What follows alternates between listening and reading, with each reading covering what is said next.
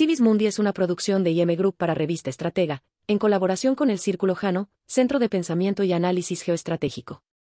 Este podcast se da gracias a la alianza estratégica con Cresex, la Cámara Costarricense de Comercio Exterior y representantes de casas extranjeras. A continuación, Nota Estratégica 15, para la semana del 14 de agosto de 2023. Ciencia en peligro por enemistad entre Estados Unidos y China. En las últimas décadas los avances y descubrimientos científicos más revolucionarios se debieron en gran parte a la asociación entre Estados Unidos y China, asociación que parte del Acuerdo de Ciencia y Tecnología firmado en 1979 y renovado en diversas ocasiones desde entonces.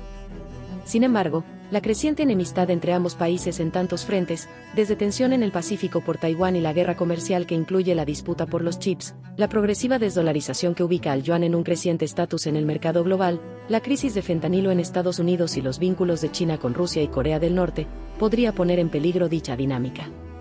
En este sentido, el representante Mike Gallagher, presidente de un comité selecto del Congreso sobre China, está liderando un impulso para dejar que el acuerdo expire este mes. El mismo Anthony Blinken argumentó que Estados Unidos está ayudando a la modernización militar de China a través del acuerdo en una carta. Estados Unidos debe dejar de alimentar su propia destrucción. China baja los tipos de interés para impulsar su economía. Por segunda vez desde el mes de junio y por primera vez bajo el mandato del gobernador Pang el Banco Central de China ha decidido rebajar por sorpresa los tipos de interés ante las dificultades de su economía por la caída del consumo, la debilidad industrial y los problemas en el sector inmobiliario. El banco anunció este martes bajar su tasa de interés a un año en 15 puntos básicos, hasta el 2,5%, un nivel mínimo desde 2020. Asimismo, también se dispuso un recorte de 10 puntos básicos en la tasa de interés a corto plazo. Esta inesperada decisión se produce el mismo día en que la Oficina Nacional de Estadística del país asiático diera a conocer varios datos macroeconómicos que apuntan a una ralentización de la economía nacional. OMC rechaza aranceles de China como contramedida a los aplicados por Estados Unidos sobre el acero y aluminio.